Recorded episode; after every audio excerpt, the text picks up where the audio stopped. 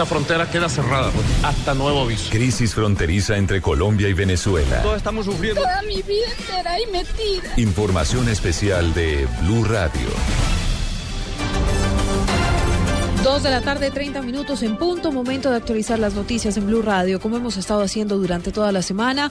Continuamos con el cubrimiento especial de lo que ocurre allí en la zona de frontera.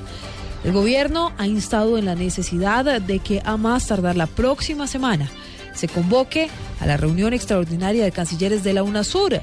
Ya se anunció que la OEA se reunirá en su consejo permanente el lunes para tratar la crisis binacional entre Colombia y Venezuela. Diego Monroy. La canciller María Ángela Holguín aseguró que en varias ocasiones se ha comunicado con el presidente pro tempore de UNASUR para insistir que la próxima semana se convoque de manera extraordinaria una reunión de cancilleres para que todo el mundo conozca la situación real de los colombianos expulsados de Venezuela. Sí, yo he estado conversando ayer un par de veces con el eh, canciller del Uruguay, hoy una vez es quien preside, la, quien tiene la presidencia pro tempore.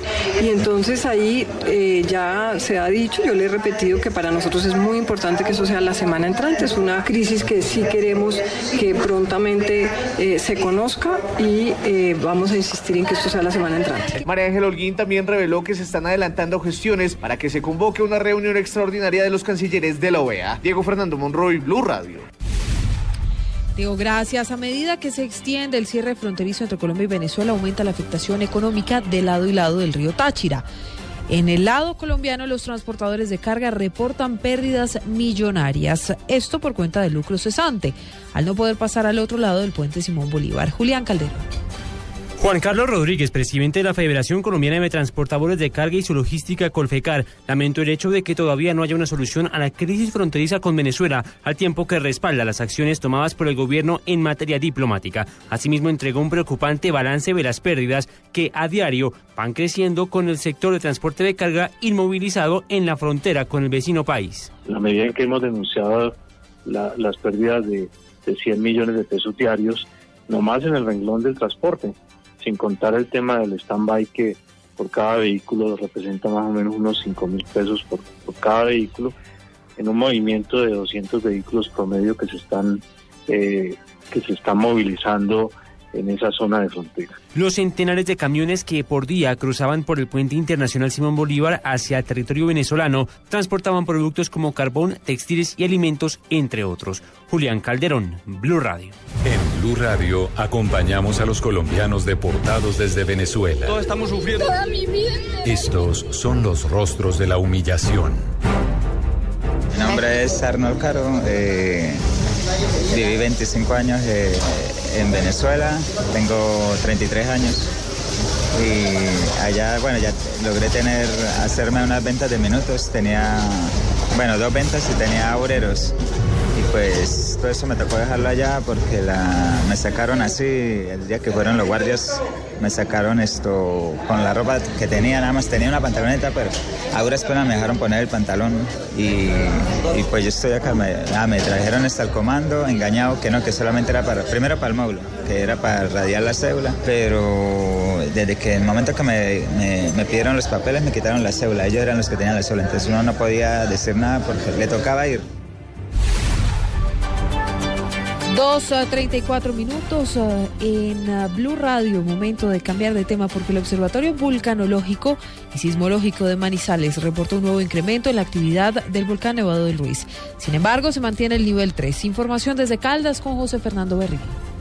Según el boletín del Observatorio Vulcanológico y Sismológico de Manizales, desde las primeras horas de la mañana los equipos de monitoreo muestran importante incremento de sismos cerca del cráter Arenas del volcán.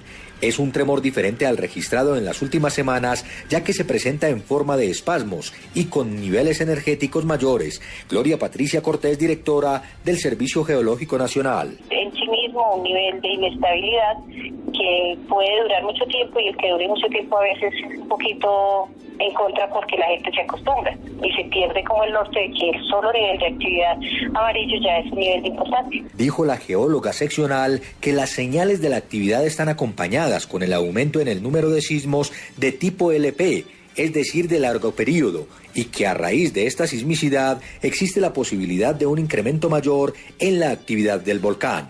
En Manizales, José Fernando Berrío Becerra, Blue Radio. Terminamos uh, con información uh, de Cali porque después de 48 horas despertó esta mañana el arquero Alexis Viera. Según el parte médico, el último entregado por uh, la clínica Valle de Lili, hay esperanza de que el jugador uruguayo recupere pronto la movilidad en sus piernas. En Cali, Andrés Díaz. La noticia la confirmó el médico del Deport Fútbol Club, Harold Lozada, quien aseguró que las dos intervenciones quirúrgicas que se le realizaron al jugador fueron exitosas. Ya ha ido respondiendo muy bien, ya está respirando por sí solo, ya se desentubó. Eh, y la verdad es que esto es un proceso muy lento.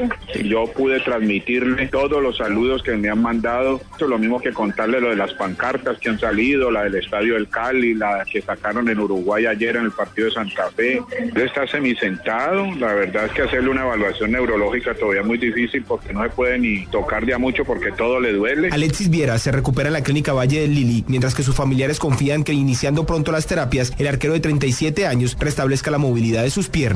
Desde Cali, Andrés Díaz, Blue Radio. Y ahora en Blue Radio, la información de Bogotá y la región. 2.36 minutos, momento de las noticias en Bogotá. Fuera de peligro se encuentran los 23 jóvenes que sufrieron una leve intoxicación por consumir un alimento en mal estado.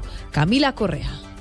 Hola, muy buenas tardes. Según el secretario de Salud, Mauricio Bustamante, fueron 23 estudiantes del Colegio San Juan de los Pastos los que se intoxicaron por consumir una torta que compró un padre de familia para celebrar el cumpleaños de un estudiante. Todos fueron evaluados en el mismo colegio con los cuatro móviles que se desplazaron al lugar. No ha sido una intoxicación severa, ha sido una intoxicación leve. Ninguno requirió traslado a ningún hospital. Sin embargo, embargo, hemos eh, dispuesto que una ambulancia permanezca en el lugar. Bustamante aseguró que la torta ya está siendo analizada en un laboratorio y que el equipo de ingenieros de ambiente se desplazará a la panadería donde fue comprada la torta. Además, dijo que se están tomando todas las medidas preventivas.